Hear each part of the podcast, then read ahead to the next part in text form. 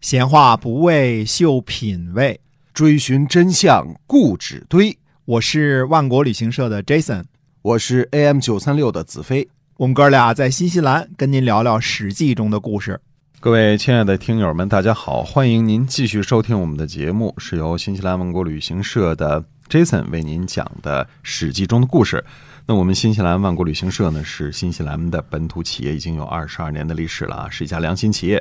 那么您可以搜索一下我们的公众号“新西兰万国旅行社”。那么我们今天呢，继续书接上文，跟您讲《史记》中的故事。是的，上回我们跟大家分享了，说在公元前七百零四年的时候，楚国的国君封王，嗯他自称为楚武王。这个呢，在《左传》当中呢没有特别详细的记载，但是《史记》当中呢有如下的这个叙述啊，说楚武王呢在讨伐隋国的时候呢，通过这个隋国呢提出向周王室呢请哦封，那就是说要给一个更高一点的封爵，嗯因为原来他只是子男之封。我们说子爵和男爵呀、在这个春秋时期呢，等于是特别地位低的一个封号，公侯伯子男哎公侯伯子男当中，子男是比较低的一个封号。嗯那么这时候呢，楚国呢正式提出向周王室请封。虽然说呢，楚国的熊氏家族啊可以追溯到远古的祝融，并且呢，在文王的时候呢，就曾经协助过周文王、周武王，并且呢受封了。但是那个时候封的呢，就是一个子爵或者男爵的封号，地位非常非常的低啊。那么楚国呢，也跟其他诸侯一样，估计周初的时候，这个封国啊，方圆也就是五十里或者一百里，嗯啊，这么一个封地。楚国对于周的协助呢，应该是最多，我估计也就是八百诸侯当中的一个，八百分之一，就是八百个村儿当中的一个村儿，也就这这样吧么个意思，嗯哎，就一个部落酋长，如此而已了。那么到了春秋早期的时候，我们说到了公元前七百零四年，这个时候呢，封建的这些诸侯们，特别是黄河中下游和淮泗流域的这些诸侯们，已经相当成规模了。比如说，包括甚至我们说的这个隋国呀，嗯这个汉东的这个汉东筑基啊，应该是有十四个姬姓的封国，以及包括我们说的这个宋啊、魏呀、鲁啊、齐呀、郑啊，这些都相当有规模了。哎，那么这个时候，如果是在黄河中下游和淮泗流域这些个诸侯们，等于说占的地界儿比较好嘛，发嗯展比较快了。那现在呢，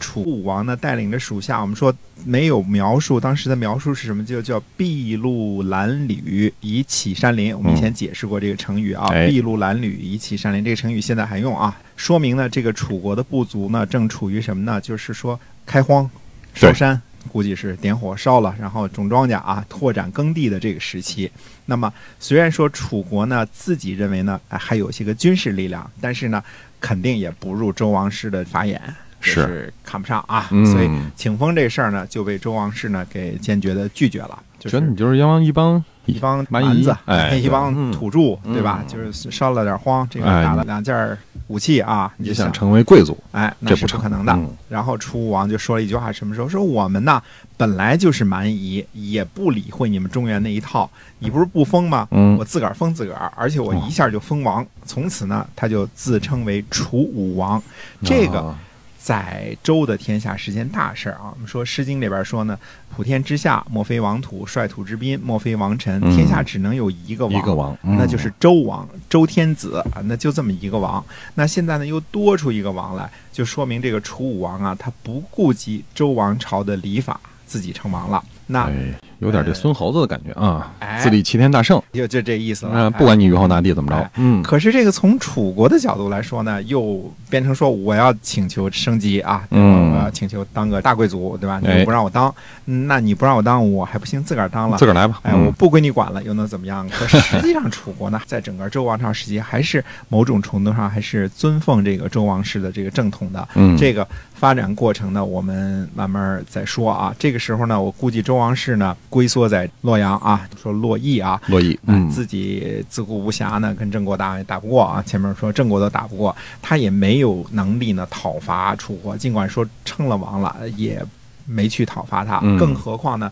楚国当时可以说是山高路远啊，荆棘密哦布，都那儿筚路蓝缕呢，对吧可不？武功强盛，民风彪悍，真的去征讨呢。也未必有好果子吃。到了湖南、湖北，说不定给人揍一顿。这个蛮夷的路数呢，其实我们看的都差不多，包括后来东南方兴起的这个吴王和越王啊，所以整个这个春秋时期，我们就说春秋时期啊，中国名义上呢，除了有周王之外呢，还有另外的三个王，都是蛮夷的地方，一个是楚王，一个是吴王，一个是。越王，这都是后来的事儿了啊哎，吴越都是后来的事儿了。只是呢，周王室呢承认的范围广，被奉为天下共主。这个共主的这个局势呢，直到战国时期还维持了相当的时间呢。一开始韩赵魏什么的都得向周王室请封呢，直到后来什么武王相望啊、战国七雄啊，包括中山啊，都才各自称王，那都对是很后来的事儿了。嗯，虽说呢，楚国有个自封的王的称号，但是整个这个天下，包括楚国自己在内，也明白，呃也不过就是一诸侯国而已啦。嗯，其实就这么回是事湖北一嗯大诸侯，实际上就是这样哈哎，，嗯实际就是如此。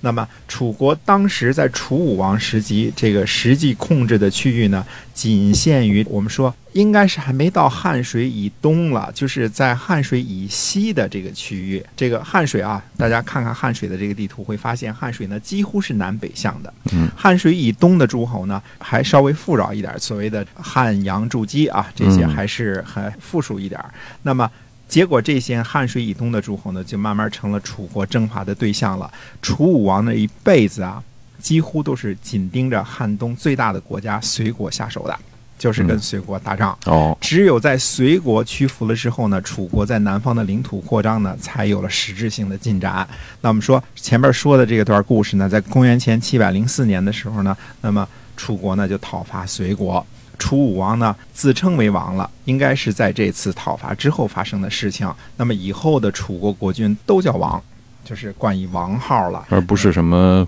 而不是什么伯侯、伯侯哎啊不之是类这些的了。嗯，那么楚国呢出征的这个原因呢，说起来有点蹊跷，因为什么呢？因为隋国的少师得宠，嗯，前面说过这主儿啊，嗯这个少师得宠了，就是说隋国的某个不怎么着的人升了官了。那么敌国呢就高兴，哎所以这种事儿，如果少师自己知道，不知道心里什么滋味儿啊。嗯隋国的这个主和派的呢是季梁，那季梁呢就劝隋侯呢说屈服服个软儿，请求和平就算了。如果楚国不答应讲和呢，嗯、那个时候呢，我们的士卒呢就被激怒，而而敌军呢就会懈怠，这是这个季梁的这个道理。而隋国的激烈的主战派恰恰就是少师，就是诱发楚国出兵的那位。所以有的时候啊，我们看这个历史就特别有意思，嗯就是说。不能简单的说，就是特别特别简单的脸谱化说，主战派就是好，这对个主和派就是差，对吧？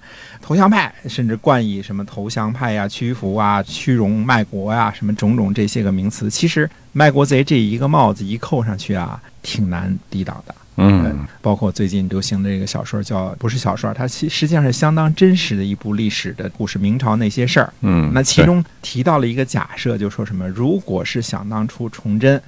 他们这一派就是说，如果主和偷偷的议和成功了之后，那这个时候说不定最后明朝就不会灭亡了，而对很有可能集中一段精力把这个民军起义流寇。这个李自成、张献就给忠什扑么灭了的干掉了对，嗯那干掉了之后，到底大清所谓的满洲啊，哎有没有异那么族有没有那么大的野心，真的要吞并中国？还真是一个实在可商榷的事，因为那个时候皇太极、多尔衮这些人呢，也就是想抢点东西，对就是，当时他们没想入主中原哎是吧？就是呃嗯活不下去了，对难怪嘛，东北这个天气不太好，是吧对尤其他们是东北的北边儿，对吧啊？是，经常欠收了之后就得出去抢点儿，也抢就这点吃的么点儿喝野的心吧而已了、嗯啊！真的是，嗯你说上来就把中国这么大就给吞并了，他他跟这个丰臣秀吉那个日本人那个野心还是不一样的。啊对那个我们说的远了一点儿啊，嗯说的远了一点儿。所以说，当时的所谓的主战派呢，反倒是少师；那么主和派呢，